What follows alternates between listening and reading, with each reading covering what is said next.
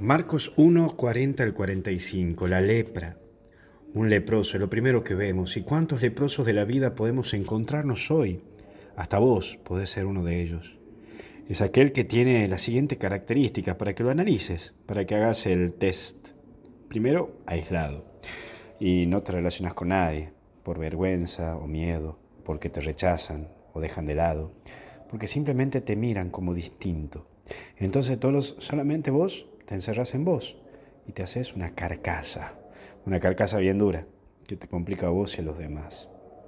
Pero lo segundo es mal olor, es la podredumbre que uno tiene que le impregna en los demás.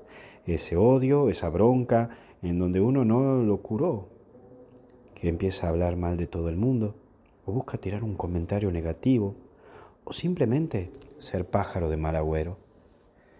Y la tercera característica de este testeo para saber si sos un leproso espiritual es lastimada la piel. Es cuando estás sensible, sensible a todo, y, todo, y en todo te pones a la defensiva, en donde sentís que quien se acerca te puede lastimar. Entonces preferís alejarte. En un segundo punto es Jesús cura, porque el Señor está dispuesto a sanar, pero necesita que trabaje la humildad y la simpleza Hoy te recuerdo que la vida espiritual es un gran alivio para tu propia vida y da respuesta a muchos golpes que la misma vida te da. Pedí a Jesús que te sane y que toque tu corazón.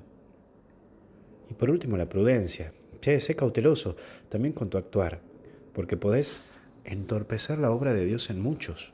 Mira, en esto hasta yo me replanteo mucho, porque la imprudencia aparece en muchos lugares. Fíjate en lo que publicas, incluso en las redes, te lo digo yo, ¿eh? en tu estado de WhatsApp incluso, porque también influye y podés generar efectos contrarios. Y aquí deja un poco los sentimientos de lado y aprende a mirar la prudencia. Fíjate si estás siendo prudente con lo que hablas, con lo que decís, en lo que publicás, porque capaz que terminas generando esa lepra espiritual que te describe, que te describí ahí arriba, ¿no? En tus cercanos.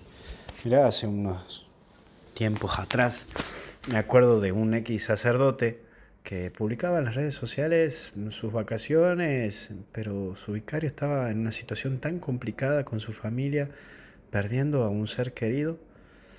Y muchos nos planteamos, decíamos, ¿es necesario que publiques cuando el sacerdote que convive con vos no le está pasando bien?